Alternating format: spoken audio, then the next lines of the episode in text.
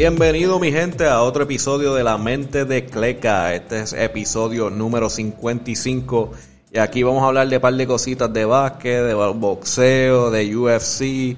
Este último fin de semana estuvo lleno de mucha, mucha acción, especialmente lo que es boxeo y eh, UFC.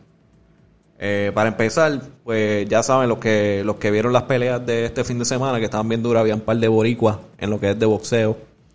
Eh, hay que darle las felicitaciones y perdón si se me falta alguien, porque creo que me falta alguien y no tengo el nombre. Eh, primero que nada, Edgar Berlanga, que ganó ahí por eh, Technical Knockouts. no, usted, fue por decisión unánime, pero estaba a punto de sacar un, un knockout en, en esa pelea. Si no fuera porque el, la campana lo salvó, pero e, Edgar Berlanga le metió manos ahí. Eh, otro es de los, de los nuevos que están subiendo, Sander Sayas. Ese sí que ganó por, por un KO. Y felicidades, a esos muchachos. Creo que hay uno más que me falta, pero mala mía. Eh, en la parte de UFC, mano, hubiera un par de peleas bien, bien duras eh, para mí. De las más duras fue la de las muchachas que peleó este Rose Namajunas que terminó ganando. Y ahora es la nueva Strawweight Champion. So, felicidades allí. Eh, fue una cosa bien emocional. Eh, estaba bien. La pelea estaba dura. Y después, para colmo la entrevista, cuando ella empieza ahí a ponerse bien emocional, estaba, tenía hasta a Joe Rogan entrevistándola. Hasta a él le estaban saliendo lágrimas. Eh, estaba bien, estaba bien, bien duro esa pelea. Y la otra que fue como que el, main card, que eso en verdad como que eh, estuvo difícil de verla, porque es la de Usman versus Más Vidal. Y Más Vidal eh, en el primer round le tira una pierna a lo que es la espinilla de Usman y se le parte la pierna y se le convierte en goma. Es una cosa tan feo verlo yo terminé posteando el video, este, pero tengo que admitirlo que hasta viéndolo me dio cosa.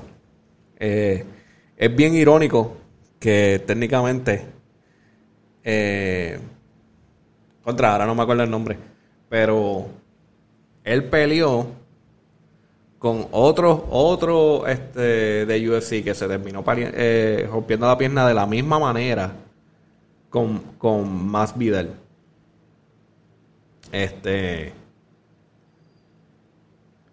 Contra, ahora no me acuerdo, no, no puedo creer que no me acuerdo porque el tipo bien famoso. Este. Anderson Silva, diablo. Diablo. Este. Oh, perdón, diablo, yo lo estoy confundiendo, no era, no era, este, no era más Vidal nada, más Vidal terminó en, en knockout, perdón, Estoy confundiendo las peleas. Era Whiteman, Whiteman estaba peleando. Whiteman estaba peleando y tuvo este, tiró la patada y se, y se terminó rompiendo la pierna. Eh, Whiteman fue que peleó con Anderson Silva. Y Anderson Silva se, se rompió la pierna, se partió la pierna de la misma forma peleando con Whiteman. Um, la de Usman y Más Vidal. Esa, esa fue por knockout, asqueroso. Fue por un rectazo. O sea, mala mía, mi gente, que los confundí las peleas. Me imagino que los que vieron la pelea están diciendo, este tipo está loco. Eh, ahora lo corrijo. Fue Wildman el que se partió la pierna. Y Usman y, y versus Vidal fue este... Usman ganó por knockout a más Vidal. Le metió un clase rectazo que lo dejó, en el, lo dejó soñando. Um, pero sí, eh, esa noche estuvo tremenda. Porque las dos, las dos cosas estaban pasando al mismo momento en la pelea. El UFC 261 y el boxeo. Eh, estaba de lado a lado viendo peleas y estaba, estaba bien guillado. Estaba súper bueno. Y creo que es la primera vez, si no me equivoco, el UFC 261, primera vez que tiene público entero en las peleas. So, se escuchaba mil veces mejor. El público pompeado. Eh, uno de, los del público que fue allí a, molestar a la gente fue Jake Paul, que se apareció allí. y estaban la gente bien agitada gritándole. Eh, eh, diciéndole cosas, cosas feas, no las voy a repetir, pero anyway. En ese momento, Daniel Cormier, que él es parte de, anunciar las peleas y todo eso, eh, pues parece que se encontraron y se pusieron a hablar. no se sabe exactamente lo que dijeron, pero me imagino que no fue muy bonito porque estaban ahí, los estaban agarrando, se metieron en el medio, se estaban gritando cosas, apuntándose con los dedos. una cosa que posteó Daniel Cormier después dice que, le quiere partir la cara, pero que, pero que él va a pelear con él pelea con él si se monta en el octágono a pelear UFC, no boxeo. Yo lo dudo que Jake Paul haga eso porque Jake Paul no es morón. Y él no quiere nada, él no va a querer nada saber de, de UFC. Boxeo, el que se quede ahí en boxeo, pues escogiendo a su jugador, a su contrincante. Um, para el futuro, ¿verdad? Este viene una pelea de Canelo Álvarez, que esa va a estar buena. Es para el título de Super Middleweight, eh, WBC y WBA. Um, déjame ver. Sí, mayo 8, si no me equivoco, es la próxima pelea que viene. Mayo 8. Y va a ser por DAZN. O ya saben, mi gente. Esa es la próxima pelea. Eh, otra pelea que viene Ah, mucho más adelante. Eh, hay, un par de peleas antes de esa, pero esta es la que me importa a mí. Eh, junio 5 y va a ser en Miami. Aparentemente Thriller va a ser el pay-per-view. Y va a ser Teofimo López versus George, George Cambosos. Si lo estoy diciendo bien. George Cambosos Jr. Eh, esto va a ser por WBO, WBA y IBF Lightweight Titles. So, esa va a estar buena también. Y una cosa, yo creo que yo dije la fecha mal de la de Mayweather, pero este Mayweather y Logan Paul va a ser esta misma fecha, junio 5, para competir con la pelea de Teonfimo López. Um, si me dicen a mí para escoger cuál de las dos, la de Teofimo López es la mejor pelea entre las dos. Ahora, el que tiene nombres grandes es la de Mayweather y Logan Paul. So, ¿cuál venderá mejor? Yo quiero decirte Ofimo López, pero lo dudo.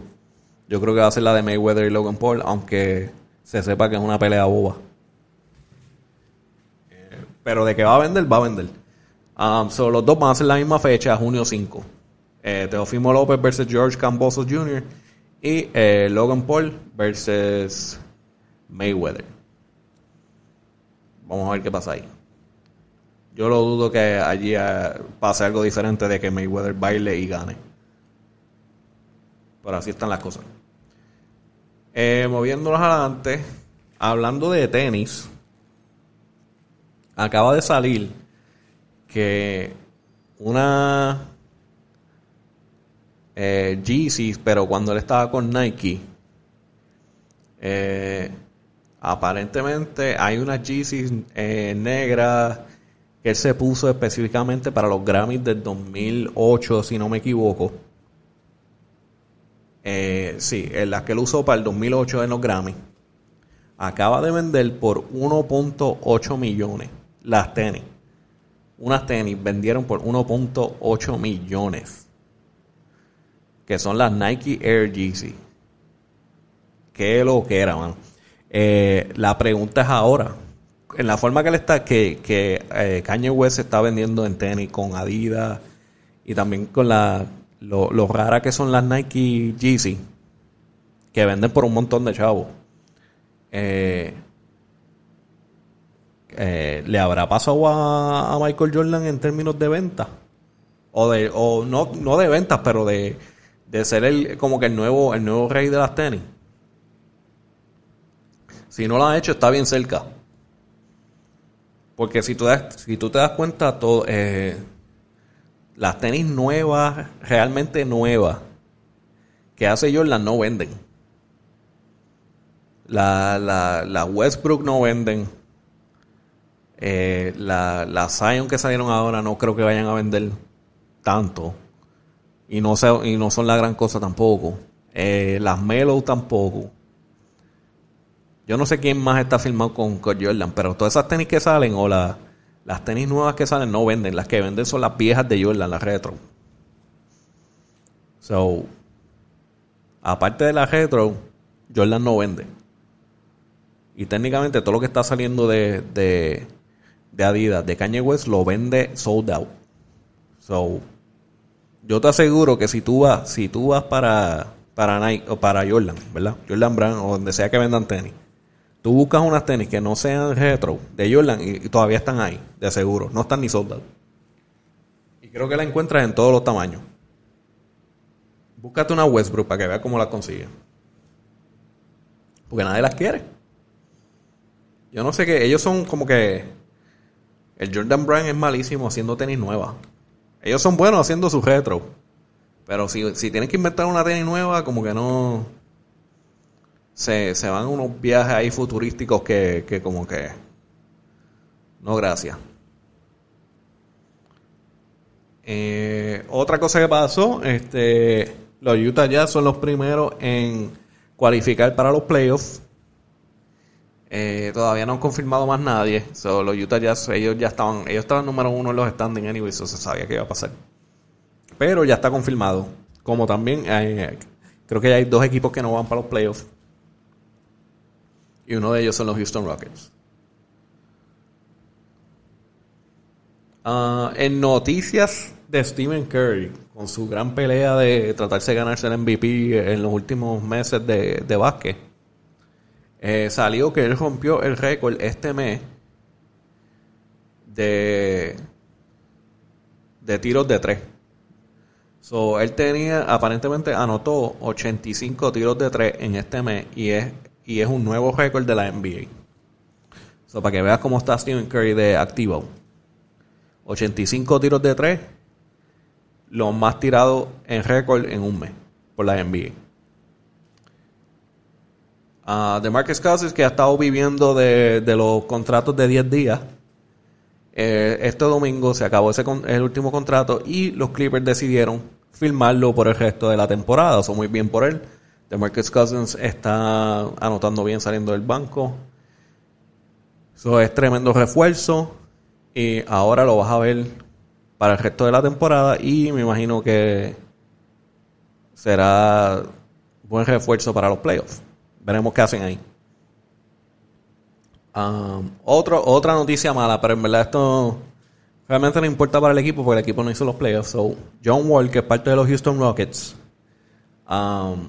quedó lesionado eh, por el hamstring, lo que le está pasando a casi todos los jugadores de NBA, el hamstring de la pierna derecha Ah, está lastimado, está lesionado. El rehab normalmente tarda como tres semanas mínimo en recuperar y volver a la cancha. Pero como ya la temporada se está acabando y los Houston Rockets no cualificaron para los playoffs, no van a esforzar a, John Wall que vuelva. Eso se dice que lo más bien probable, John Wall no se vuelva a ver en la temporada del 2021. 2021. Um, ya terminamos con John Wall. Vamos a ver si los Houston Rockets pueden hacer un cambio para la temporada que viene, porque están malísimos, malísimos. Todo el mundo se está yendo. En el último episodio eh, dije que el, CEO de, Houston Rockets se eh, dice que va a renunciar al final de la temporada. So, ellos están limpiando casa y mucha gente se está yendo. So, vamos a ver si pueden hacer unos cambios para que por lo menos sean competitivos el año que viene. En más noticias. Ah, eso es lo que tengo, mi gente. Eh, lo que tengo son los standings. Eh, no creo que cuenta con los eh, juegos que pasaron esta noche. Pero en los standings, como siempre, los Utah ya están número 1, 44 a 17 perdidas. Los Suns están número 2, 43 a 18 perdidas. Los Clippers están número 3, 43 ganadas con 20 perdidas. Los Nets están en posición número, eh, número 4 con 41 ganadas, 20 perdidas. Los Sixers están en posición número 5, 40 ganadas, 21 perdidas. Y los Nuggets, posición número 6, con lo mismo, 40 ganadas, 21 perdidas. Los Bucks, 37, posición número 7, con 37 ganadas, 23 perdidas. Los Lakers, que están como que un poquito atrás, pero es porque obviamente eh, Anthony Davis y LeBron James estaban heridos. Ya Anthony Davis volvió. Poco a poco lo van a ir subiéndole los minutos y LeBron James está por volver. Él está loco por volver ya. Eh, anyway, los Lakers están en posición número 8, 36 ganadas con 25 perdidas. Los Mavs, posición número 9, 33 ganadas con 26 perdidas. Y los Knicks están en posición número 10, con 34 ganadas, 28 perdidas. Han estado ganando suficiente. Quizás el cambio de lo que fue Derrick Rose mejoró el ambiente de ese equipo y lo ha convertido en por lo menos un, equipo competitivo que lo más seguro pueda llegar a los playoffs. Ahora de ahí, cuán lejos llegan, quién sabe. Um, y nada, mi gente, eso es lo que tengo eh, para este episodio. So, corto, 15 minutos, nos fuimos ahí. Eh, ya saben, mi gente, me pueden seguir en la mente de Cleca, K-L-E-K, en YouTube, Spotify, Apple, eh, Audible, todos esos de podcast. En Instagram, uh, yo estoy mucho en Instagram. Tengo Twitter también, pero en verdad yo me paso más en Instagram. Eh, la mente de Cleca, K-L-E-K. Y ya saben, mi gente, suscríbanse, dejen comentarios, lo que sea. Eh, y nada, mi gente, nos vemos para la próxima. Suave.